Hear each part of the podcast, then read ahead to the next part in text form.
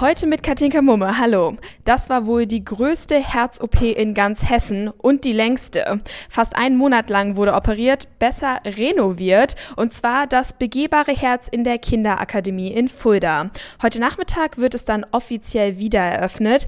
Es schlägt aber schon wieder und pumpt rote Blutkörperchen. Und diese Blutkörperchen, das sind Besucher.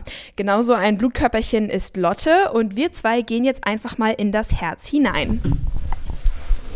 Wir gehen jetzt hier durch die erste Herzkammer. Das begehbare Herz ist so konzipiert, dass man einmal den Blutstrom durchläuft, wie ein rotes Blutkörperchen eben.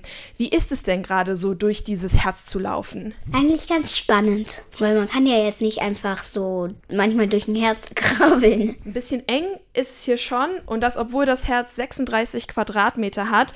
Lotte und ich, kommen wir klettern jetzt hier einmal in die zweite Herzkammer. Es wird manchmal dunkler und manchmal heller wieder, wegen dem Herzschlag. Die rosaroten Wände sind frisch gestrichen. Es ist alles wieder trocken, aber ein bisschen nach Farbe riecht es schon noch. Kleinere Löcher wurden hier während der Renovierung auch nachgebessert. So, Lotte geht jetzt schon mal die eingebauten Stufen hoch, ganz nach oben. Wir sind jetzt fünf Meter über dem Herzeingang.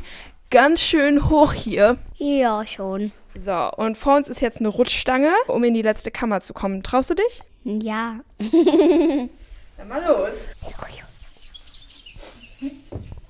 So, und ich gehe jetzt hinterher. So, jetzt sitzen wir nach unserem Rundgang in der letzten Herzkammer. Also hier ist wieder ein Muskel und hier sind aber auch überall so kleine Einmullen. Ich fand das ganz aufregend und eigentlich auch ziemlich spannend. Als rotes Blutkörperchen würden wir uns jetzt wieder woanders in den Körper begeben, aber wir verlassen einfach nur das begehbare Herz und stehen wieder in der Kinderakademie in Fulda. Hier steht das begehbare Herz nun seit 30 Jahren. Die einmonatige Renovierung war das erste Mal, dass es für längere Zeit gesperrt war. Aber nach dem Rundgang kann man schon sagen, es hat sich gelohnt. Katinka Mumme aus der Kinderakademie in Fulda.